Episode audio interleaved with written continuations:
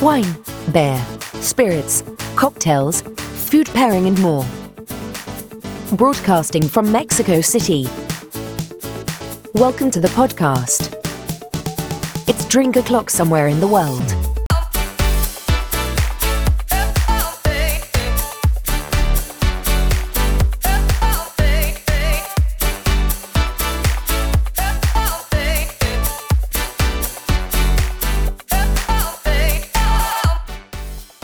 Hola Drinkstars, hoy es jueves 24 de junio del 2021 y ya es hora de servirse un drink en alguna parte del mundo.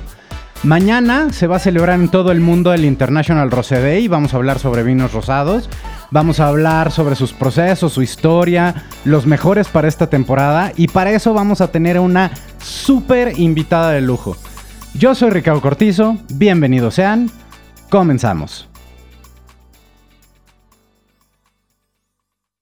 Drinkstars, este es el episodio número 8 y como les comentaba, mañana se va a celebrar el Día Internacional del Vino Rosado. Y aunque para algunos eh, los mejores vinos son los vinos tintos y para otros son los vinos blancos, lo que es muy cierto es que la categoría de vinos rosados ha crecido de manera increíble en los últimos años, al grado de que en una nota que estaba leyendo hace poco, Em, la categoría de vinos rosados ya es incluso mucho más vendida en Francia que los mismos vinos blancos. Entonces estamos viendo que hay una tendencia hacia los vinos rosados bien interesante. Y eh, para poderlos conocer, para poder hablar sobre los distintos estilos que existen, sobre toda esta categoría, pues vamos a tener hoy, hoy, a una gran invitada que además es verdaderamente amante de los vinos rosados y que es considerada sin duda una de las mujeres más reconocidas eh, y más admiradas en la industria del vino en México y por lo cual me siento muy muy honrado de tenerla hoy aquí. Laura Santander, mi querida Laura, ¿cómo estás? Bienvenida al programa. Ay, Ricardo, feliz y feliz de ya poder hablar contigo de nuevo. Sí, ya teníamos ahora sí mucho tiempo de que solamente WhatsApps y por ahí este, los Instagram Lives y así, pero no habíamos tenido oportunidad de platicar y no sabes qué contento estoy de tenerte aquí. No, hombre, muchas gracias y también para hablar, como tú dices, de vinos rosados, feliz de la vida, que es lo que más me gusta, entonces estoy en mi mero mole. Me queda claro, estaba de hecho leyendo una entrevista que te había hecho la revista Líderes Mexicanos y no podía esperarme algo diferente a verte con una copa de vino rosado en, en, la, en, en la entrevista. sí. De acuerdo, de acuerdo, sí, sin duda. Oigan, para los que no lo conocen, déjenme les cuento. Laura Santander es sommelier certificada por la Court of Master Sommeliers. Fue em, reconocida como sommelier del año en 2019. Es maestra tequilera. Fue acreedora del Award of Excellence de la revista Wine Expertator por sus cartas de vinos en 2014, 15, 16. Por lo menos son, son, son los años en los que sé que ha tenido este reconocimiento. Y además es, como les decíamos hace rato, súper activa en redes sociales. Hace Instagrams live a cada rato sobre distintos tipos de vinos, maridajes con libros. Este tiene una sección que a mí me encanta que se llama Vinos del Súper, porque pues para los que tenemos que estar buscando a lo mejor un vinito y estamos en el súper, pues darnos cuenta de que también hay cosas bien interesantes ahí, seguramente de eso nos va a platicar al rato. Em, pero pues para empezar a hablar ya del tema de los vinos rosados, me encantaría, Lau, comenzar por el principio y que nos dijeras, esta categoría, estos vinos rosados, ¿qué son? ¿Por qué han crecido tanto? ¿Qué es lo que te llama la atención? ¿Por qué te apasionan de esa manera? Pues mira, la verdad es que desde, desde siempre como que me, me gustaron, ¿no? O sea, es, es uno de los vinos que más disfruto porque todo el mundo eh, dice así de, no, no, no puedes tener favoritos. No, yo sí tengo favoritos. Y la verdad es que aunque me encanta tomar vino cual sea, pero los vinos rosados tienen parte de mi corazón porque eh, no me gusta decir que es como lo mejor de los dos mundos, de que tiene la astringencia y esta parte como del cuerpo de un tinto y la frescura de un blanco, simplemente creo que son muy especiales, ¿no? A mí lo que sí me gusta es como que te lo puedes tomar solito, pero también hay vinos rosados que te dan chance de comértelos con, con comida y, y al hecho de que siempre los tengas que servir un poquito más frescos, a mí, a mí en lo personal me gusta y sobre todo que hay una gama enorme y creo que no sé, pero siento que hay que protegerlos, ¿no? O sea, como que siento que son los que nadie eh, les pone mucha atención o que como que mm, ya sabes que son esos vinos que o, o tintos o blancos, pero como que el rosado como que siento que todavía, por lo menos aquí en México, todavía no le hacen mucho caso, ¿no? Ojalá le hicieran el caso de, de Francia o, o Inglaterra, que bueno, hay, este, por ejemplo, en Inglaterra hay un día que es solamente de tomar vino rosado, ¿no? Pero bueno, pues en México eso no sucede y como que siento que hay que cuidarlos, no sé, me, me siento así como que digo, no, hay, hay que estarlos eh, protegiendo y promoviendo para que todo el mundo se dé cuenta qué tan increíbles y deliciosos son. Y es que sí, justo lo que, lo que comentas acerca de estos estigmas y mitos, yo creo que uno de los más grandes que tenemos es, y, lo sigo escuchando en el piso de venta, es que la gente dice, no, no, no, es que ni siquiera me ofrezcas un vino blanco porque los mejores bla blancos son los vinos tintos, ¿no? Y ahí es en donde dices, ¿y dónde dejamos a los vinos rosados dentro de nuestro eh, eh, consumo diario eh, y de las cosas que nos pueden ofrecer? Exacto, no, y sabes qué, a mí lo que eh, me sorprende, porque justo con lo que mencionabas de vinos del súper, a mí me encanta ir al súper y ahí estar molestando a la gente cuando compra su vino y me la paso recomendándoles aunque no me pregunten, pero eh, la verdad es que la gente dice, no, no, no, como tú dices, no, el mejor blanco es un tinto, a ver, no, el mejor blanco es un blanco, el mejor rosado es un rosado y el mejor tinto es un tinto, punto, ¿no? Pero eh, creo que también hay muchos, como tú dices, estigmas alrededor de que, no, los vinos rosados para mujeres y son dulces y no sé qué, a ver, no es cierto realmente hasta encontrar vinos rosados dulces es hasta difícil, ¿no? O sea, no no son los principales, pues, o sea, hay muchos más eh, variedad de, de vinos rosados secos que dulces incluso, ¿no? Pero sí, yo digo, ay no, ya, eso lo tenemos que quitar del camino porque en verdad el vino rosado, y, y no me quiero adelantar tanto, pero el vino rosado es el maridaje perfecto para la comida mexicana. ¿No sí, crees? Sí, sí, sí, a mí me encanta. Hay, hay eh, eh, vinos rosados con los que puedas hacer cosas. Y no nada más con la, con la comida mexicana, o sea, hay muchos estilos de, de cocina con los cuales puedes hacer grandes maridajes e incluso de comida del día a día, ¿no? O sea, con unas alitas picantes o este con un chile en nogada, ya, digo, ya hablando de algo más complejo, o sea, tienes como un poco de todo y eso es lo fascinante del vino rosado, que le pegas Sí. porque le pegas. Fíjate que te, te, te interrumpo porque hace un, bueno, yo creo que son unos tres años, fui, estábamos en, Londres y, y me tocó justo el día de todo el día rosado, ¿no? Entonces había un concurso en donde tenían que escoger el mejor maridaje de vinos rosados con hamburguesas. Y ahí la gente, todo el mundo preparando sus hamburguesas y con los vinos rosados y tal, y era un concurso de maridaje de rosados con hamburguesas y, y sorprendente, ¿eh? O sea, realmente es que sí lo lograban, ¿eh? Yo probé dos, tres maridajes de los que ganaron, este, bueno, más bien el uno, dos, tres, el primero, segundo y tercer lugar, y, y delicioso, o sea, yo decía, no, es que qué curioso, o sea, se pelean por esto, ¿sabes? Y eso a mí me, me encantó, me encantó que le dieran la vuelta a que una hamburguesa no siempre tiene que ser con vino tinto y que puede ser también algo, pues algo divertido, ¿no? Y a ver, y yo lo que más vi ahí, en, porque también había un día de vinos blancos y el día más lleno fue el día de los rosados. O sea que mucho que ver. Es que sí, que el vino, el vino rosado tiene su ondita, pero uh, justo para, eh, eh, ¿por qué no empezamos platicando qué es un vino rosado? ¿Cómo se produce un vino rosado? Para que podamos eh, sobre eso empezar a, po a, poner las bases de todo lo demás. Buenísimo. Pues entonces, un vino rosado, eh, tenemos como diferentes eh, métodos para, para hacerlo. Voy a hablar del principal, que es por medio de extracción de color, ¿no?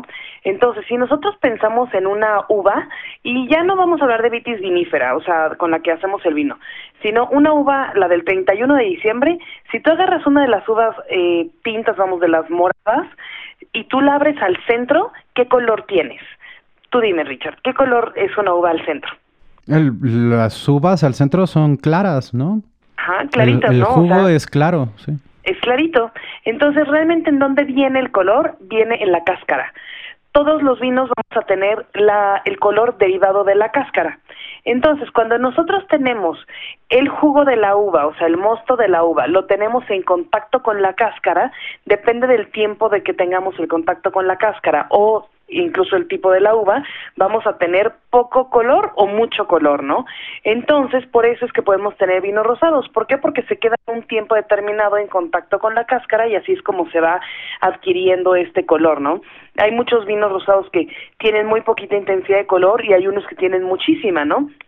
¿A qué se debe? A la permanencia del, del jugo de la uva con la cáscara y depende también mucho de las uvas, ¿no? Hay uvas que tienen mucho, mucho color y hay uvas que tienen eh, menor color, por eso es que podemos tener un, un matiz completamente diferente, ¿no? Este rollo que luego eh, se dice, ah, es que es la mezcla de vino tinto con blanco, eso no sucede, solamente sucede en champán que sí pueden mezclar, pero lo demás no es así se hace gracias a la extracción del, del color de la cáscara y de la convivencia con el, con el jugo, ¿no? Entonces, básicamente es eso, es jugo con cáscaras durante un tiempito.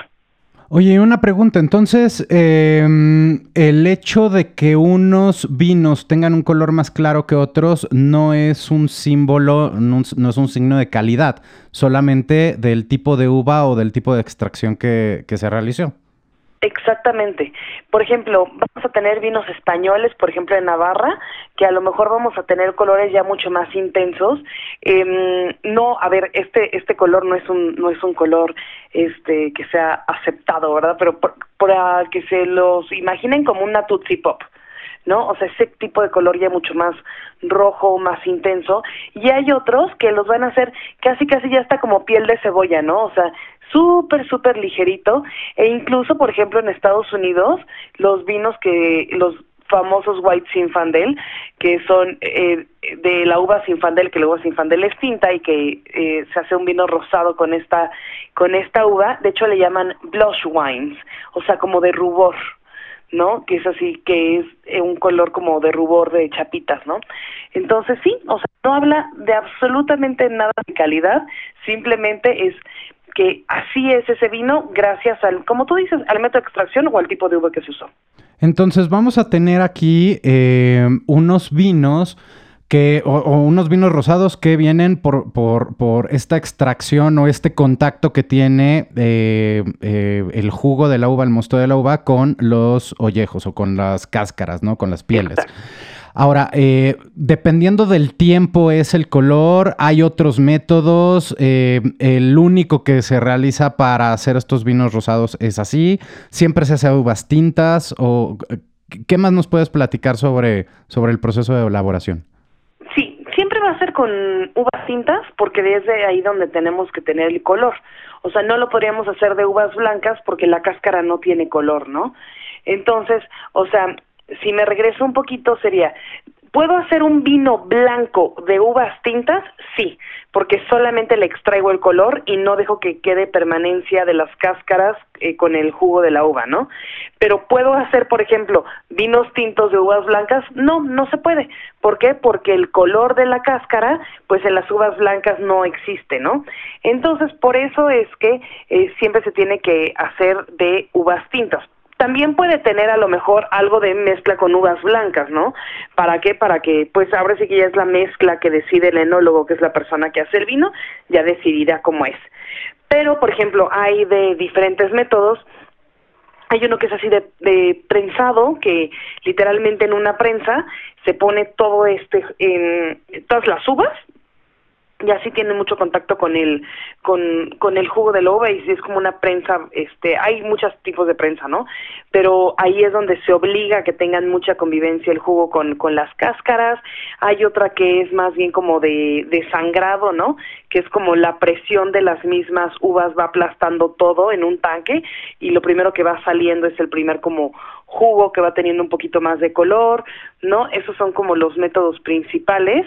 Y te digo que el otro, es, que es solamente que se, que se ocupa en, en champán, es cuando se mezcla eh, tinto con blanco, ¿no? Que es el en donde sí está permitido.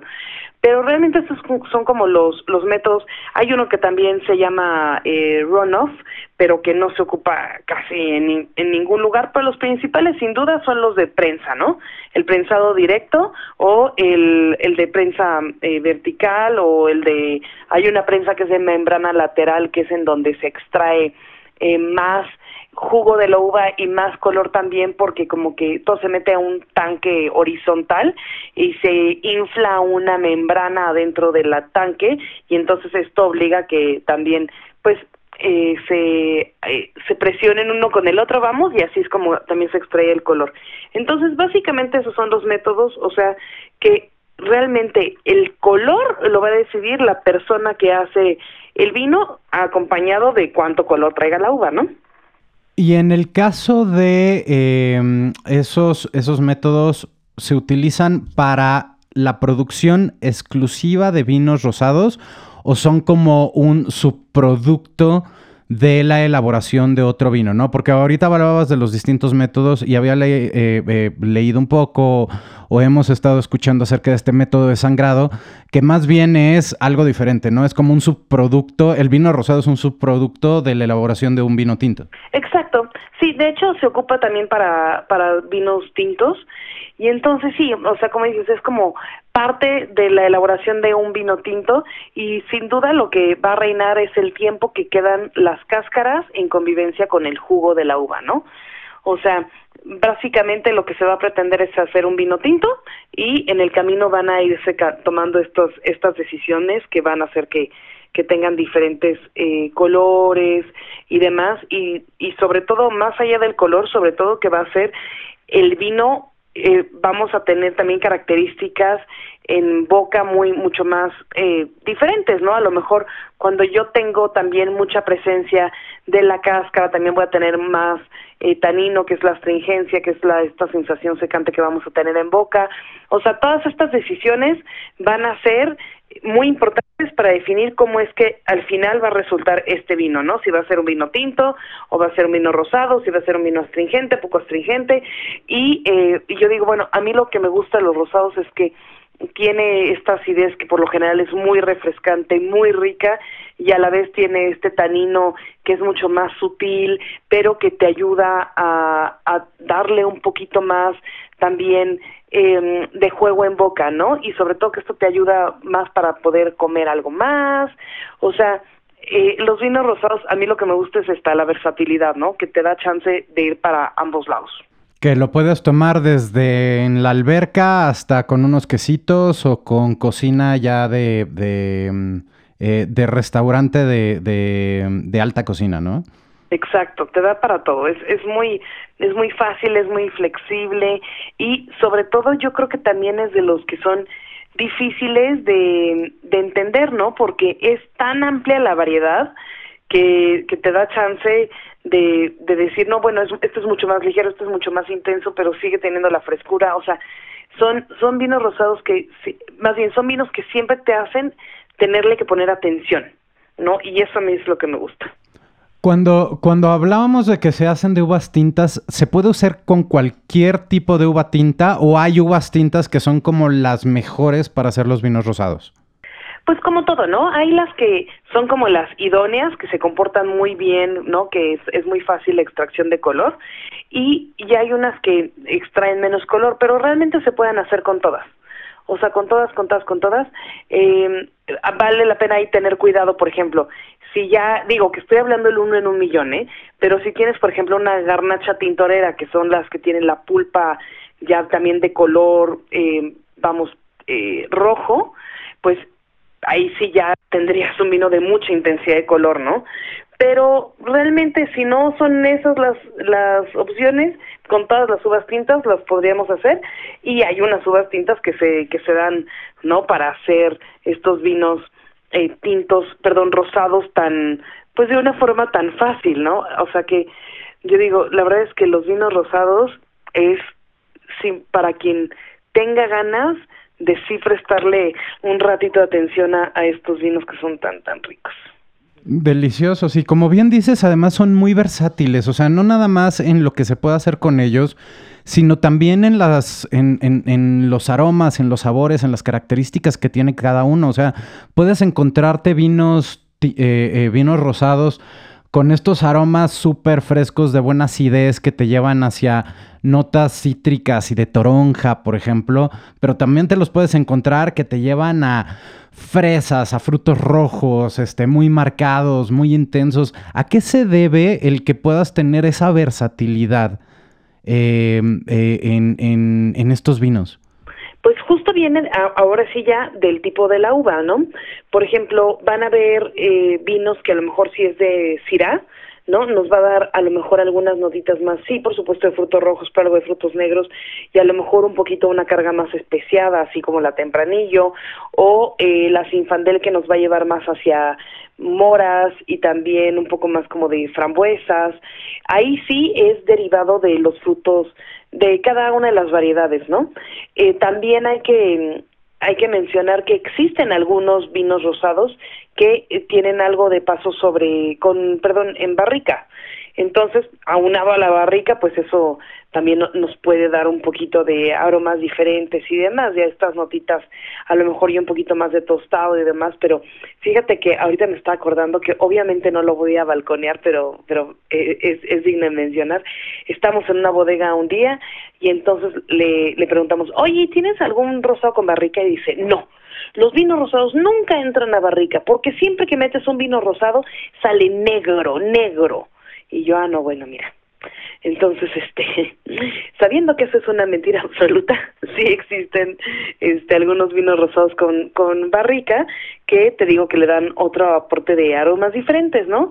Y, y, y todo depende, pues sí, sobre todo mucho también de de la uva y que también eh, pues entender que, que los aromas, que yo creo que la pregunta más frecuente es, oye, ¿y estos aromas vienen porque tienen fresas y frambuesas el vino? No, simplemente es porque se comparten algunos compuestos químicos, ¿no? Que nos hace recordar a las fresas, a las frambuesas, a las especias y, y, y todo lo demás. Entonces sí, definitivamente es del tipo de, de uva es donde vamos a adquirir la mayor parte de los aromas. Claro, al final del día, como, como dices, es, es, un recuerdo, ¿no? O sea, todos los componentes aromáticos al final del día son compuestos químicos que se comparten entre distintos elementos, entre distintos alimentos y que tenemos muy bien conectados con esa parte del cerebro de los recuerdos que nos permite tomar ese... Eh, digamos, esa biblioteca aromática, sensorial y decir, bueno, esto me está recordando este y este y este y este aroma, ¿no? Y eh, ¿dónde tú, bueno, hay, hay, hay, muchos estilos de vinos rosados, ¿no? Hay unos, como decías al principio, que son más secos, otros que son más astringentes, otros que son más dulces. ¿Hay algún estilo de vino rosado que sea mejor que el otro? ¿O simplemente son diferentes? Yo creo que son diferentes, son estilos y ya eh, lo, lo divertido de esto es que más bien es encontrar el que a ti más te guste, ¿no? Y ya hay tanta, tanta, tanta variedad y la verdad es que a México también nos llegan pocas cosas, ¿no? Hay pocos rosados, pero yo creo que es este eh, círculo vicioso en donde no tomo más rosados porque solamente hay al de algún tipo y los importadores no traen más vinos rosados porque nadie los toma, ¿sabes? Entonces creo que se genera esta bola de nieve que es difícil de frenar, pero yo creo que entre más tomemos vino rosado, pues más la, los importadores y todo el mundo va a decidir traer otras cosas que se hacen, porque no solamente hay vinos rosados eh, tranquilos, ¿no? También hay vinos rosados espumosos, entonces esto nos da chance de poder probar cosas eh, diferentes, pero sí, no, no hay uno mejor que otro, yo creo que todos tienen e, ese espacio perfecto para que los podamos descubrir, encontrar y decidir, ¿no? Porque también la gente dice, ay, no, es que no puedes tener un favorito, ¿no? Como te decía. No, sí, sí puedes. Puedes elegir y puedes elegir uno que te guste más. Lo único que no se va es estancarte siempre en el mismo, ¿no? Siempre estar probando nuevas cosas y nuevos vinos y eso es lo que yo creo que te va a dar un poco más de diversión sobre todo. Sí, exacto. O sea, además hay, o, sea, si ya a lo mejor no, no tienes un, un, un, vino en específico como favorito, pero sí tienes un estilo. Y puedes decir, me gustan más los de los franceses del Valle del Loire o me gustan más los hechos con tempranillo en Rioja o los Blanc de Sinfandel o los White Sinfandel que tenemos en Baja California y en California en Estados Unidos, esos un poco más dulcecitos son, son, son lo que más me lo que más me atrae y se vale, ¿no? Claro. Pero incluso entre bodegas cada uno va teniendo su, su sorpresa y su estilo. Y eso no es malo, sino es, es, es al, al contrario muy de mucha aventura y muy divertido. Ay, sí, sin duda. Y sabes qué, también, eh, yo digo, a mí me parece muy aburrido, digo, desde mi punto de vista, ¿eh? Pero me parece muy aburrido siempre probar el mismo vino. Yo digo, ay, no, hay tantos, prueba todos, ¿no? Porque el otro día, digo, voy a poner un ejemplo, el otro día me decía, este, eh, un, una persona, me decía, no, es que, este, ¿puedo decir marcas Richard? Sí, claro, sin problema. Ah, bueno, entonces me decía, me decía el otro día una persona, no, no, no, es que yo sé mucho de vino, yo diario tomo matarromera. Y entonces me quedé pensando, no, no, no, ese señor no sabe de vinos, ese de señor esos sabe te mucho de encuentras matarromera. todos los días. Entonces digo, no, no, no, no ves muchos de vinos. Es, quizás seas el mejor catador de matarromera que haya, ¿no? Y, y, y eso no te hace conocedor de vinos. Entonces, por eso es que yo creo que es mucho más divertido probar cosas diferentes, ¿no? Que a, probar a lo mejor ahora un estilo tipo, eh, por ejemplo, Provence, que es de, de un color mucho más ligero, que aparte es de notas mucho más florales, ¿no? Es diferente que a lo mejor el, el White Zinfandel, que decías que ya tiene mucho más azúcar. O sea, yo digo, es mejor probar cosas diferentes porque estancarte siempre lo mismo es muy aburrido. Y si ya uno te gusta, pues bueno, ya lo repites, ¿no? Pero de, de cuestión de probar, creo que es mejor probar todos los estilos que hacen diferentes eh, bodegas, porque eh, todo el mundo, este, cuando, no sé, tú te ha pasado, ¿no? Que calificas un destilado, un vino o lo que sea, y entonces la gente dice, bueno, no te lo tomes personal. Yo digo, ¿cómo no te lo van a tomar personal? Yo creo que un vino, el hacer un vino, es súper personal, ¿no? Entonces, claro que estás probando algo que es tremendamente íntimo y personal de la persona que lo hizo. Entonces, yo creo que esa es una buena forma también de poderte acercar a personas que de alguna manera u otra nunca te acercarías, ¿no crees? Sí, y además eh, a mí me ha pasado que eh, cuando te abres un poquito eh, mentalmente a querer probar cosas diferentes es cuando te llevas mejores sorpresas. Hace, hace no mucho, debe de tener como un mes, mes y medio, una cosa por el estilo, que estábamos haciendo una experiencia para un cliente, una experiencia de cata y una experiencia de maridaje. Me tocó probar un vino que creo que todavía no está en el mercado comercialmente hablando. Eh. Un vino de eh, Baja California, el Valle de San Vicente, que, se, que es un rosado hecho con uva sangiovese. Y la verdad es que a mí, vaya, no es que no me gusten los vinos del, del valle, pero sí reconozco que eh, dentro de ese terroir, esa, esa notita salada, salina que tienen, no es como lo que más me gusta, ¿no?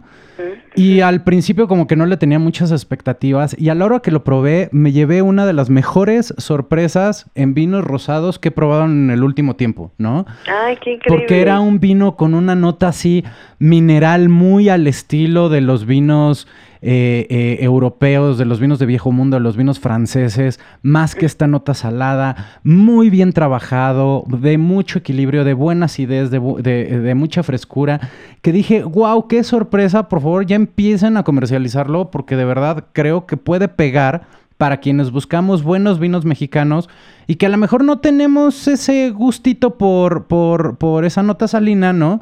Y, demostrar que, lo- que en los valles se hacen cosas que no son lo que todo mundo cree que siempre son.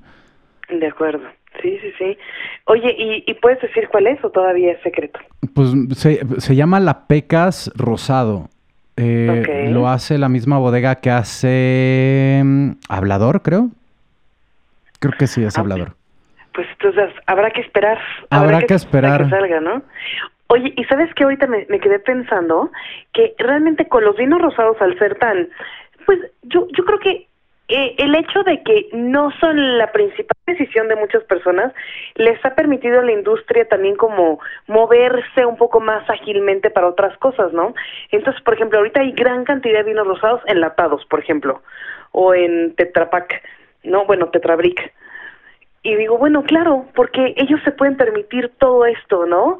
El, el tener productos que no es simplemente la, la teoría de siempre con botella, siempre con cocho, no, como que se han podido mover más eh, más fácilmente en, en otros en otros aspectos, ¿no crees? Que como productores sí, sin duda, qué bueno que están experimentando y haciendo todas esas cosas. Lo que nos falta también es poder comunicar más y, y a, eh, eh, al público en general o al cliente en general que eh, todas estas eh, todas estas innovaciones, digamos, no son malas, ¿no? Yo todavía me encuentro mucha gente que voltea a ver una botella de vino y si la ve con taparrosca la desecha, ¿no?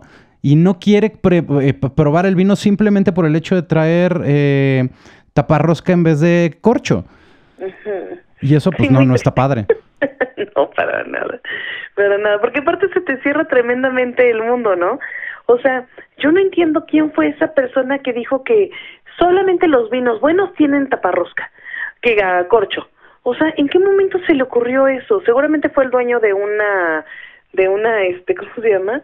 de una productora de corcho porque digo, de ahí en fuera no no se me ocurre quién pudo haber dicho esta pues este comentario tan tan desatinado, ¿no? Que se ha permeado tanto en en, en la industria y en los consumidores porque realmente eh, hay hay tantas cosas tan buenas. De hecho ahorita estoy viendo ahorita aquí mi mi cava y hay tantas cosas que tengo con taparroscas tan buenas que digo no no no o sea las cosas no pueden ser así. Pues a lo mejor fue el mismo que dijo que el mejor blanco es un tinto no exactamente debió de haber sido esa persona Porque sí, de, verdad hay que entender que el, tema del corcho tiene, tiene una razón de ser y tiene una historia, pero el hecho de tener taparrosca no hace un vino malo. Simplemente lo que te está diciendo es un vino joven que puedes aprovechar y beberlo eh, rápidamente, que no necesitas guardarlo y que te está eh, eh, dando la certeza de que va a tener la frescura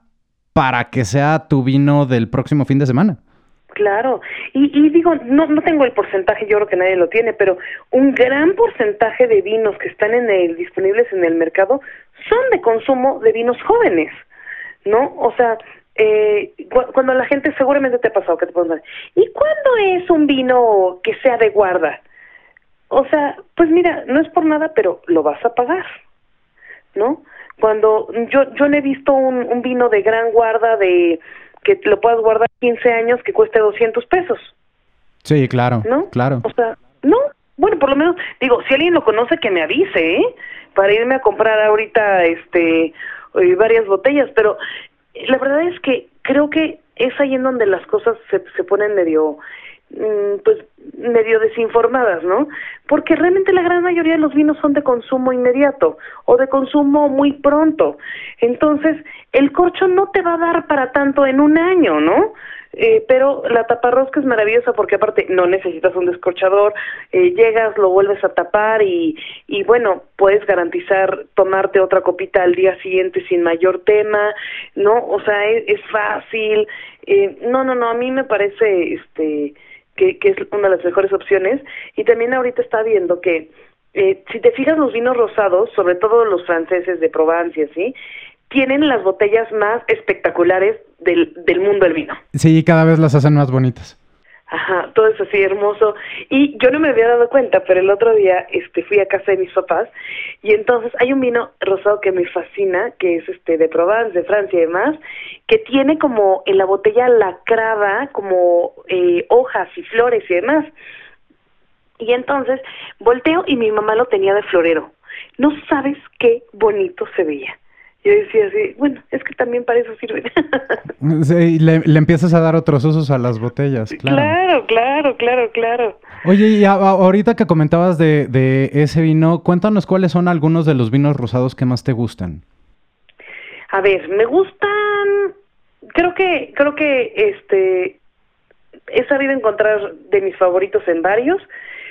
Sin duda los que más disfruto ahorita, ¿eh? porque yo creo que te puedo decir, ahorita, esta semana, hoy, ¿no? Son los que más estoy disfrutando, como que son los de estilo más Provence, ¿no? ¿Por qué? Porque eh, a ver, me gustan los vinos que tienen un poquito de azúcar residual y demás, pero ahorita estoy disfrutando mucho el tema de vinos mucho más orientados hacia hacia flores, fruta muy fresca, vinos eh, rosados secos. Entonces ese es el estilo que más me está gustando ahorita y creo que, eh, pues ya sabes, como que la vida te los va poniendo y he encontrado varias propuestas que que se me han hecho muy interesantes y creo y creo que vale la pena compartirlas para que más los puedan probar y mm, y por ejemplo, hablando de uno que me sorprendió últimamente fue eh, de una vinícola de em, mexicana que se llama Cava Quintanilla de San Luis Potosí, que sacó un rosado. Nicole, ¿no? El Nicole. El Nicole es el que es un poquito dulce. Ah, ok. Eh, y el otro que se llama Laberinto. El laberinto rosado está muy bueno. Y la semana pasada probé uno que hizo un muy querido amigo mío que se llama Omar González, que se llama Irreverente y el vino está francamente muy bueno. Oye, cuéntanos de esos dos vinos. Yo, Laberinto es una bodega que eh, lo que he probado en, en, las últimas semanas y meses, cada vez me sorprende más y me tiene eh, eh, más enamorado. Están haciendo unas cosas espectaculares en San Luis. Sí, lo están haciendo muy bien. Entonces, sacaron Laberinto Rosado, que es un Grenache con Syrah que está eh, realmente muy rico, tiene 12, 13 grados de alcohol, más bien como 13 grados de alcohol, y la verdad es que eh, lo bueno es que están sacando añadas jóvenes, ¿no? Porque luego pasa de que no sé por qué razones, digo, sus razones tienen, ¿no? Pero de que están liberando algunas añadas viejas y ellos no, ellos siempre están sacando añadas muy jóvenes, ¿no? Ahorita la que está en el mercado es 2020 entonces esto te da chance de, de, probar algo muy fresco y muy rico. Eh, Nicole, que es el que también tú mencionabas, ese es un Nebbiolo, que también está súper bueno para quienes les gusta un toquecito ligeramente más dulce. Ese les, les va de maravilla. Y el último que acabo de probar, que te digo que, que me cayó, este, bueno, eh, como, este, no, no quiero que suene informal, pero me cayó a todas no, o sea, que es uno de los vinos que ahorita probé que, que realmente lo, lo, lo estoy disfrutando, tiene una etiqueta diferente, una propuesta diferente y todo que se llama eh, Irreverente, que sí, efectivamente, es, la etiqueta es este muy muy irreverente como tal, tiene, eh, ya sabes, eh, el de Bansky, el, este artista anónimo. Sí, este artista callejero, ajá. Ajá, exacto. Entonces tiene tiene esa etiqueta. Ay, no, no realmente son son productos que vale la pena probar y los tres son de San Luis, los que acabo de mencionar, de San Luis Potosí, porque creo que luego no lo tenemos mucho en el mapa, ¿no? Y por supuesto, pues de Francia hay este maravillas absoluta una tras otra. Eh, eh, justo eso te iba a, preguntar, porque Francia tiene unos vinos rosados deliciosos. Hay, Cuando a mí me dieron a probar, en el caso de España, por ejemplo, el Montecastrillo, eh, rosado me pareció muy, muy rico. Eh, México está haciendo cosas bien interesantes. Ahorita lo que decías acerca de San Luis es cierto. Creo que San Luis Potosí es uno de los estados que menos teníamos en el mapa vitivinícola y que creo que tiene pocas propuestas. Pero qué buenas propuestas están haciendo. Pero buenas propuestas, sí. Según yo, digo, igual y alguien me podrá ayudar, este, pero según yo ahorita está Cava Quintanilla y Pozo de Luna a lo mejor hay otros, no, no tengo conocimiento de ellos, pero ahorita hay un par de propuestas que, que, que sin duda, bueno, Cava Quintanilla está arrojando cosas muy importantes al mercado. Y digo, bueno, nuevas, ¿no? O sea, frescas, cosas diferentes. Y, y a mí eso es lo que me emociona de, de estar viendo siempre otras propuestas, ¿no? que sean eh, ricas, divertidas, que estén orientadas al mercado, porque creo que luego algunas bodegas pecan de, bueno, esto es mi producto y esto es lo que hay, ¿eh? Y pues sí, gracias, pero a lo mejor y no es lo más comercial, ¿no? Porque todo el mundo dice, ay, no, es que es muy comercial. ¿Y qué tiene que ser comercial? Qué bueno que sea comercial porque eso quiere decir que entonces más personas les va a gustar, más personas lo van a poder entender de una forma más sencilla. Y digo, qué bueno, qué bueno que sea comercial, qué gusto. No porque no no todo tiene que ser este eh, algo súper difícil de entender. Y digo, también hay mercado para eso, hay, hay mercado para todos, ¿no? Tenemos un serio problema con la palabra comercial. Sí, serio problema, acuerdo. porque al final del día, si lo estás viendo en un lugar para poderlo comprar, es un producto comercial. Puede ser de, un, de una bodega más grande, puede ser de una bodega más pequeña, puede ser más como más industrializado el proceso, puede ser más artesanal, pero al final del día todos son comerciales y todos están buscando eso, llegarle a tu paladar, ¿no?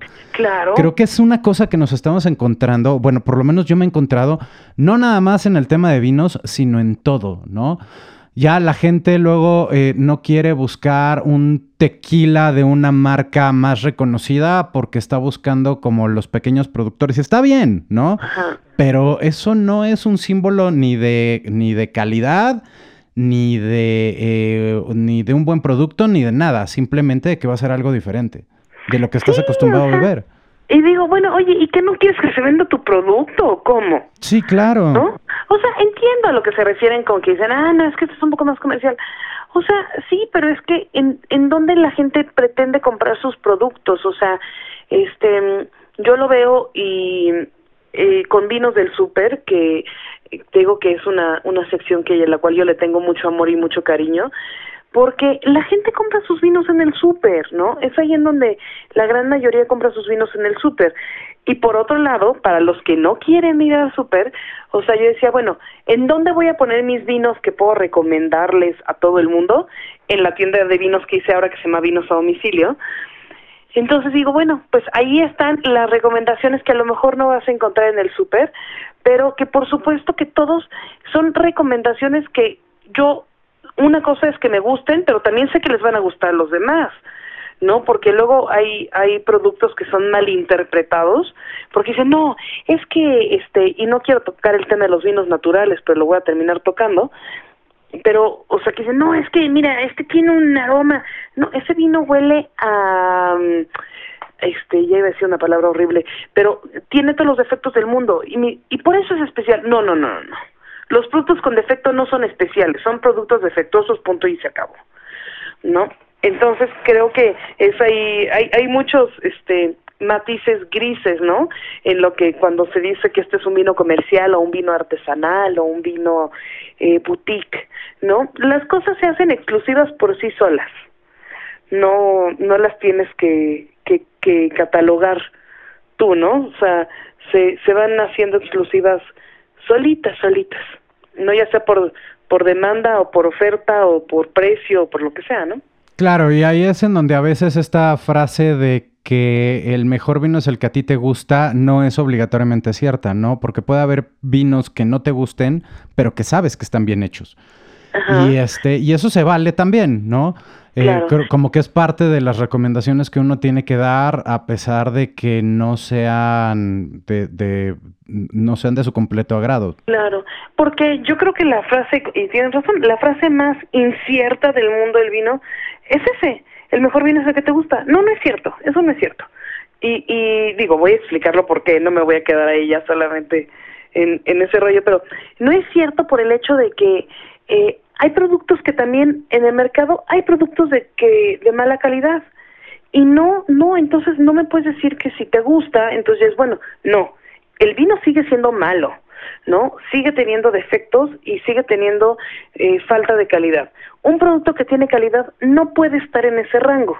Entonces si hablamos de productos de calidad ahora sí ya el vino el que te guste es el que más eh, el mejor vino que te guste ok va te la doy pero si no es un producto de calidad entonces no se vale esa frase ¿no?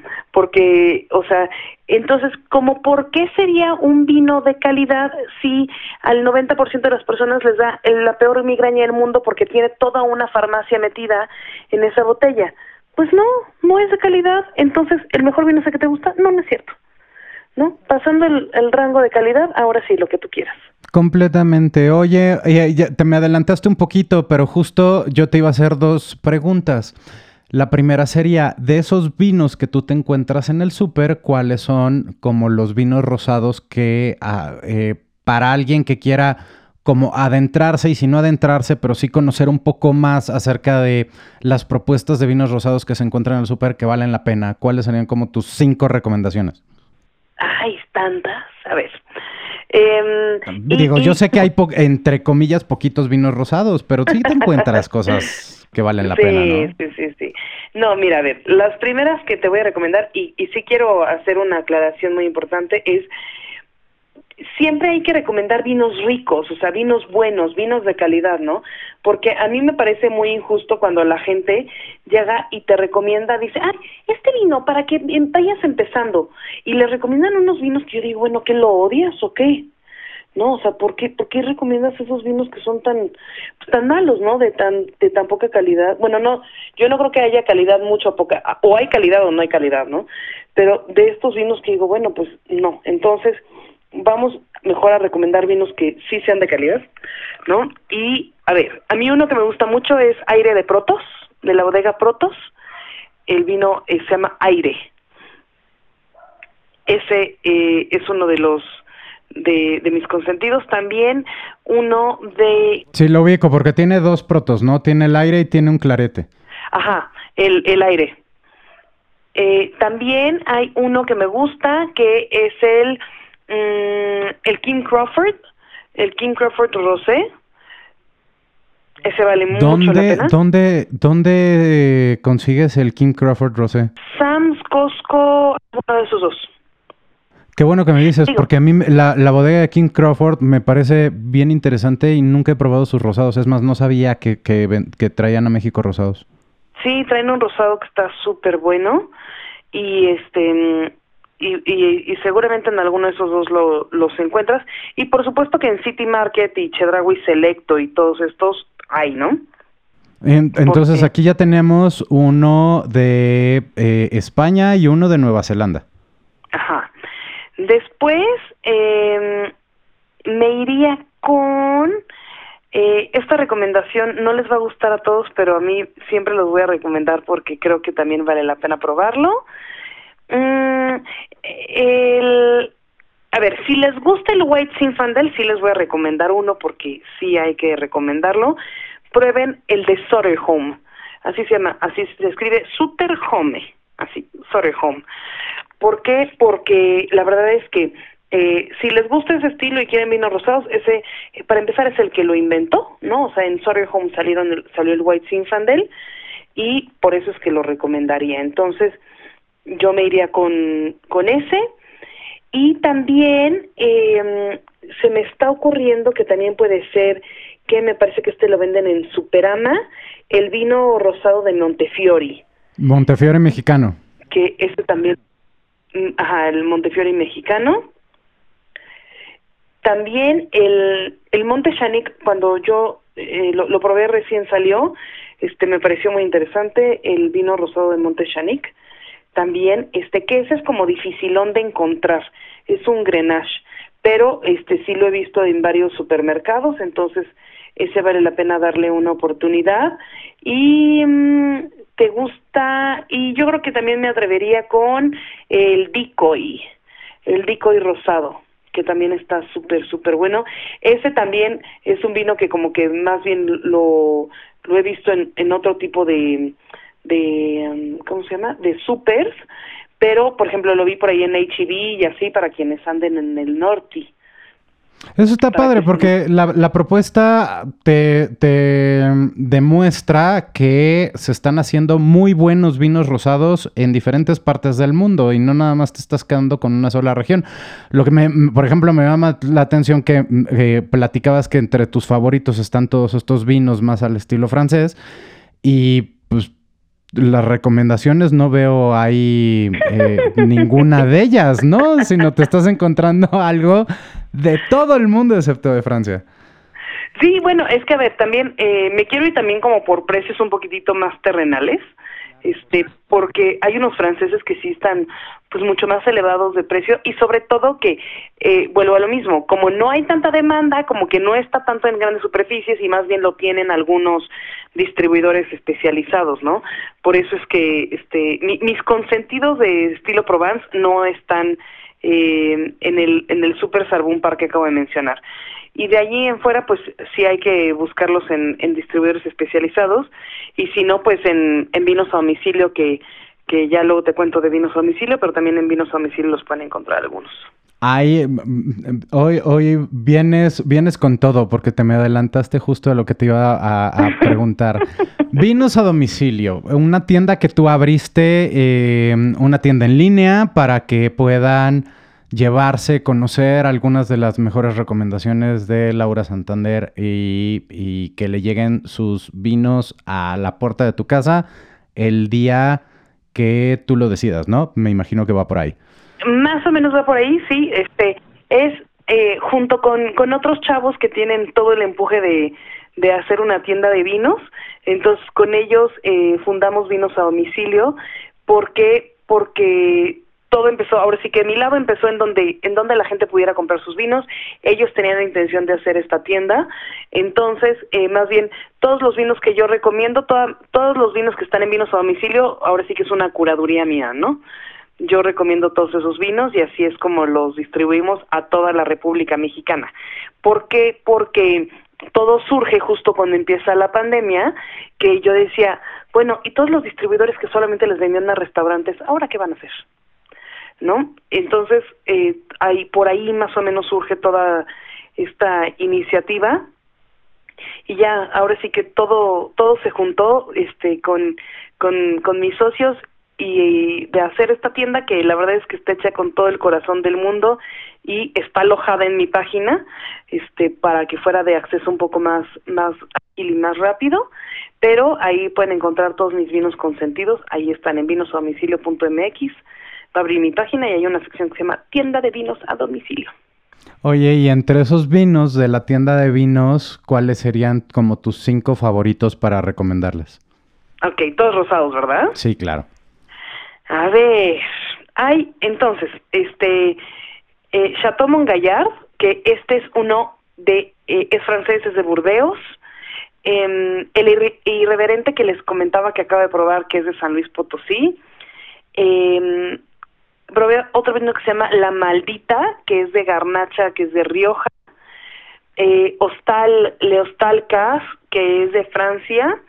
Y mm, y sabes que estoy indecisa, pero vámonos con algo de Argentina que se llama Festivo Rosé, que son estos mis consen. ¿De Malbec? De ¿Este Malbec. último? Sí. Qué rico.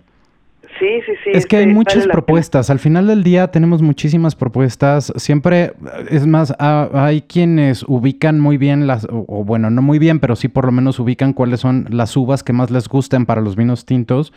Y a la hora que te los llevas en vinos rosados, oh sorpresa, cambian y al mismo tiempo sorprenden. ¿No? Son, son como vinos muy ricos y los vinos rosados de Malbec también tienen cosas bien interesantes que ofrecer. Y sabes que, o sea, ahora sí que como básicamente sí puedes hacer de la gran mayoría de uvas, puedes hacer los tintos, te da chance de, de probarlos en diferentes matices, ¿no?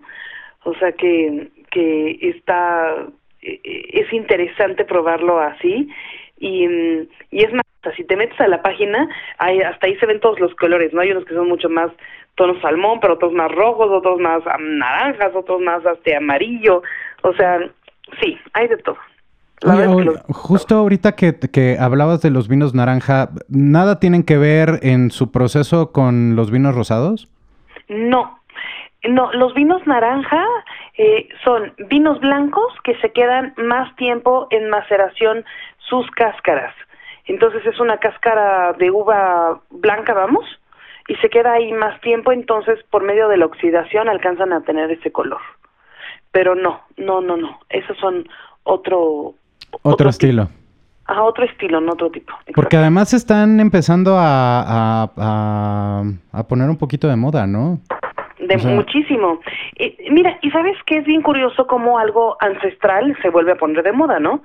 Porque los vinos naranja pues se hacen desde hace siglos y ahora regresan a ponerse de moda y y a hacer como de los consentidos y todo, entonces digo de los consentidos para cierto nicho, ¿no? Claro, para el público que por lo menos sabía que existían los vinos naranja. Exacto. Y sí, y, y, es, y es curioso cómo de pronto ya se volvieron a poner de moda y, y qué padre porque esto, te digo, ¿no? Entre más allá, más cosas tenemos que probar, más divertido para nosotros, más más experiencia para, para los que nos gusta tomar vino en general, ¿no? Sí, sí. mientras más cosas tengamos, más nos vamos a divertir. Exacto. y hablando de, eh, bueno, regresando un poquito al tema de, de, tu tienda, eh, ¿tienes eh, vinos de, me imagino, de todos los estilos o solamente blancos, tintos rosados y espumosos? ¿Qué nos puedes platicar de ello? Tengo ahorita vino tinto, blanco, rosado y espumoso. Vino naranja todavía no tengo ninguno. Eso ya se, será otra otra fase del este de la tienda, pero hasta ahorita solamente tenemos blanco, rosado, tinto y espumoso y por supuesto que todos pues son mis mis consentidos y también eh, la gran mayoría no los puedes adquirir en otro lugar que no sea si no es con un proveedor de forma directa, ¿no?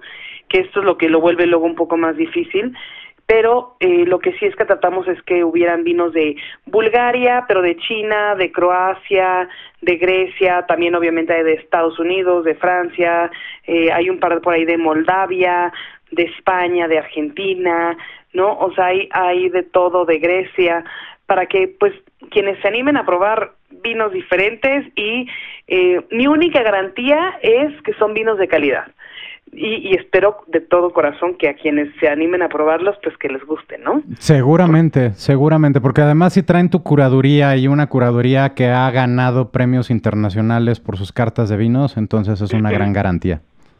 Muchas gracias. Oye, eh, ahorita comentabas sobre vinos de China. China está creciendo muchísimo en el vino. Muchísimo, es una locura. Es una locura. O sea, China ah, en los próximos años ya va a estar en el 1, 2, 3 del no solo del consumo, sino de la producción del vino. O sea, China es, eh, como dicen los gringos, the one to watch. O sea, hay que voltear a ver China, todo lo que están haciendo.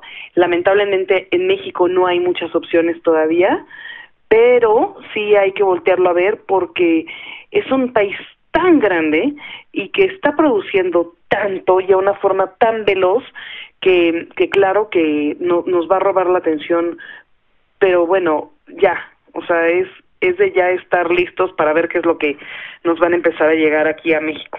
Pero es que además estos compadres están llevando hasta los chateaux franceses piedra por piedra para hacer los, este, los viñedos allá, ¿verdad? O sea, la verdad es que eh, yo creo que si, a ver, si yo tuviera una bodega eh, exitosa y demás, yo ya me estaría poniendo en China porque es ahí en donde eh, es estar en el ajo, ¿no? O sea, en donde las cosas se van a poner muy interesantes y, y sobre todo como la, la gran competencia que va a haber, ¿no? Y cuando eh, justo este fin de semana, este, mi esposo decía, si tú crees que es muy bueno haciendo algo, siempre va a haber un chino que lo haga mejor. No, y digo, claro, o sea, eh, si tú crees que hay cosas buenas, China te va a volver a dar, eh, te va a regresar a, a ponerte los pies sobre la tierra porque es muy probable que ellos aterricen productos que sean espectaculares y lo van a lograr.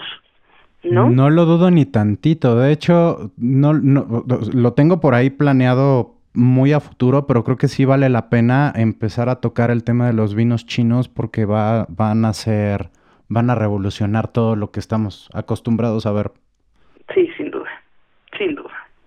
Además estás dando cursos. Has estado dando muchos cursos en línea, pero también, digo, no sé si ahorita por pandemia estés dando cursos presenciales, pero estás dando un montón de cursos y con todo ese conocimiento que tienes deben de ser una cosa bien divertida y, con este storytelling, este, ¿cómo se llama? Seguramente muy, muy atractivos, muy interesantes. Cuéntanos qué cursos tienes ahorita. Pues mira, todas, cada 15 días estoy dando eh, clases que son para todo el mundo, las estoy dando de forma virtual. ¿Para qué? Para que literalmente un viernes en la noche lleguen, abren su botellita de vino, se tomen eh, algo, lo que quieran de, de cenar, se sienten ahí en su sala y tomen la clase conmigo. ¿Por qué? Porque más allá de una clase es como una conversación de lo que está sucediendo en cada uno de los países, ¿no?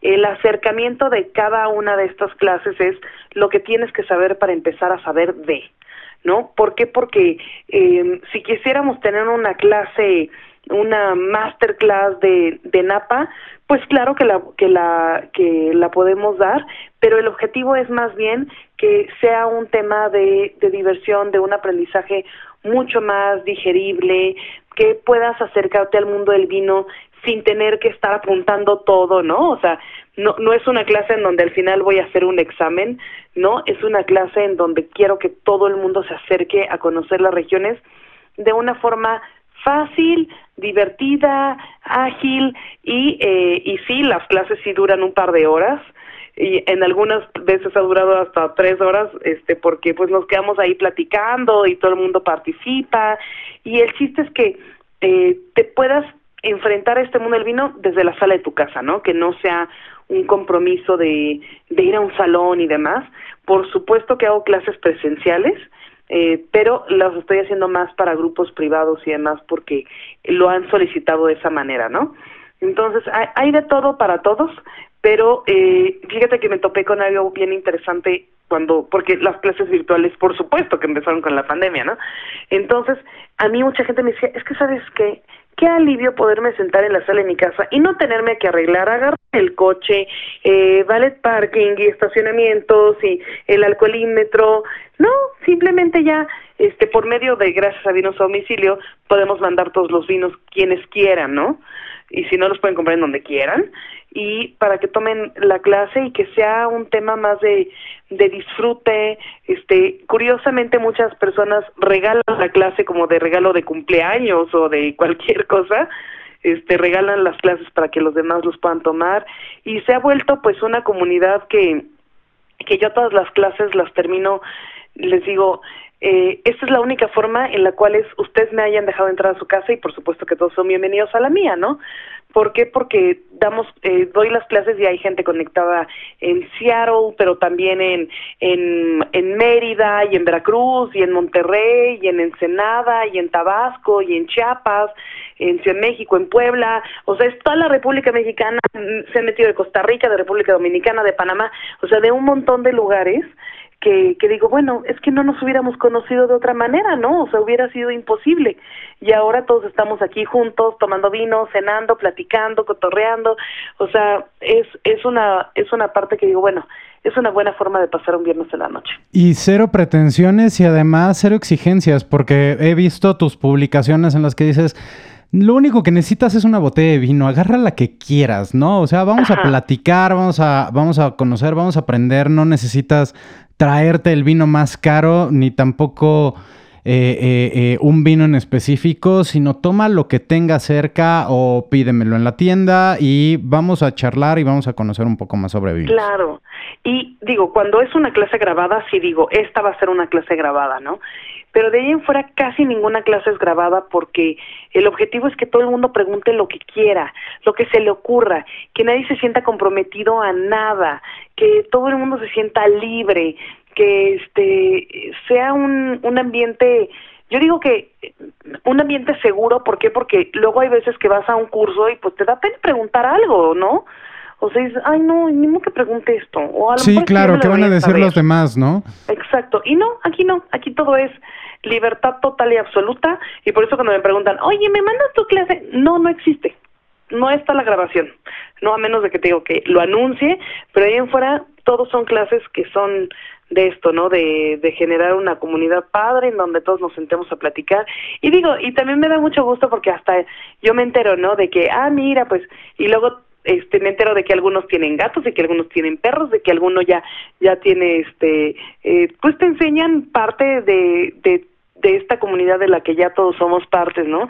Y que te cuentan y luego se sienta que la abuelita, que el hijo, que la tía, que no sé qué, y también ellos tienen dudas, o sea, entonces se, se vuelve un, un, viernes divertido para todos y sin duda para mí pues es, es, muy enriquecedor por todo lo que sucede, ¿no? Sí, con una padre comunidad. Creo que lo mismo has hecho en, en tus lives de Instagram eh, que me encantan. Ese maridaje que tienes con libros, con Norma, está padrísimo porque eh, para platicárselos un poco lo que hacen es que... Eh, Norma, no recuerdo ahorita su... Bautista. Norma Bautista.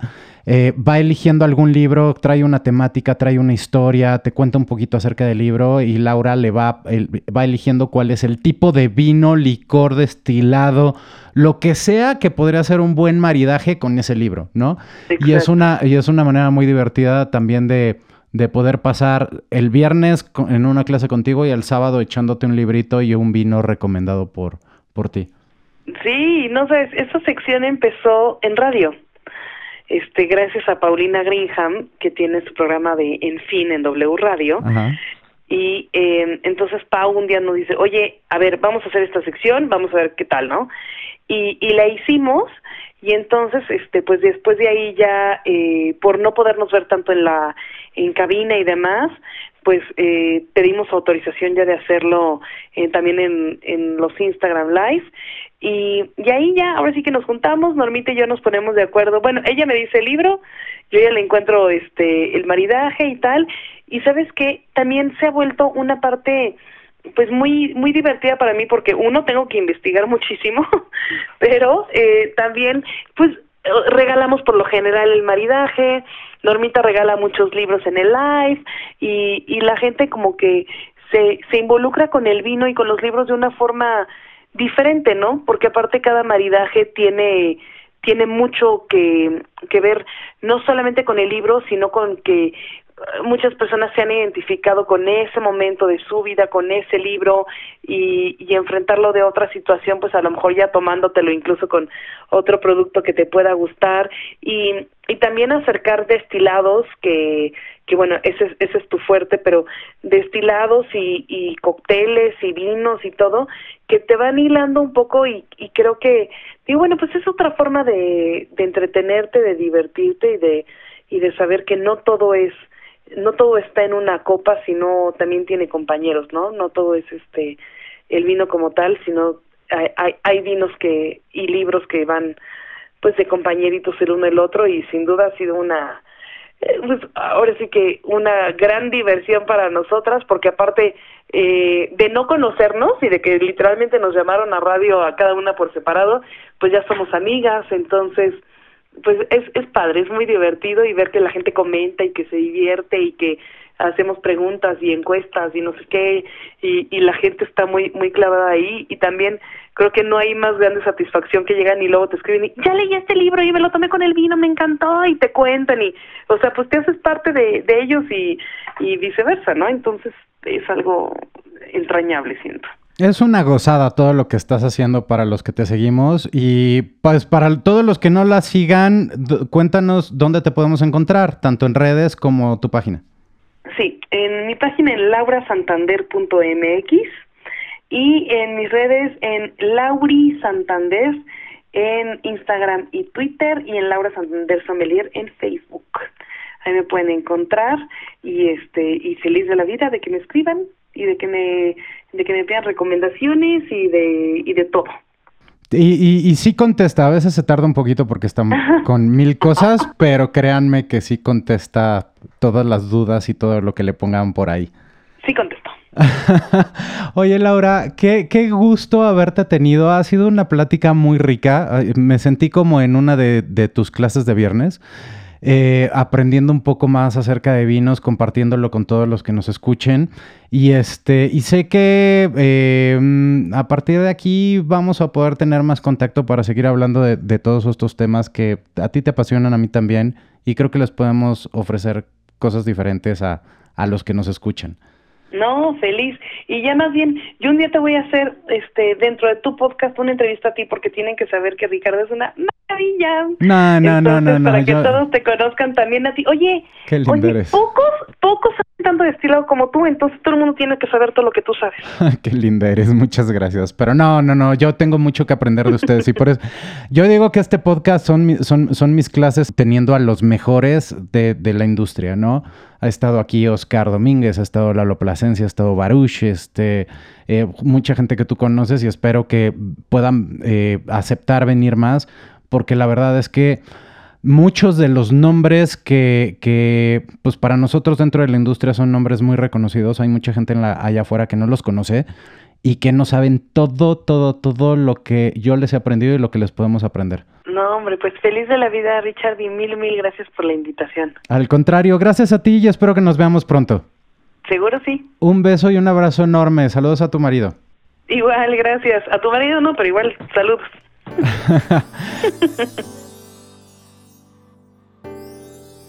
y bien, así llegamos al final de este episodio. Y solo me resta agradecerle a Laura Santander desde la Ciudad de México por haber participado y a todos ustedes que llegaron al final de esta transmisión. Pueden escuchar este y todos los demás episodios al suscribirse en Apple Podcast, en Spotify, Amazon, Google Podcast y déjenme sus comentarios. Nos escuchamos la próxima semana. Hasta entonces. This podcast has reached its end, but still it's drink o'clock somewhere in the world. Subscribe and leave your comments. We'll be glad to hear from you. Let's be in touch in our next episode. Enjoy your weekend.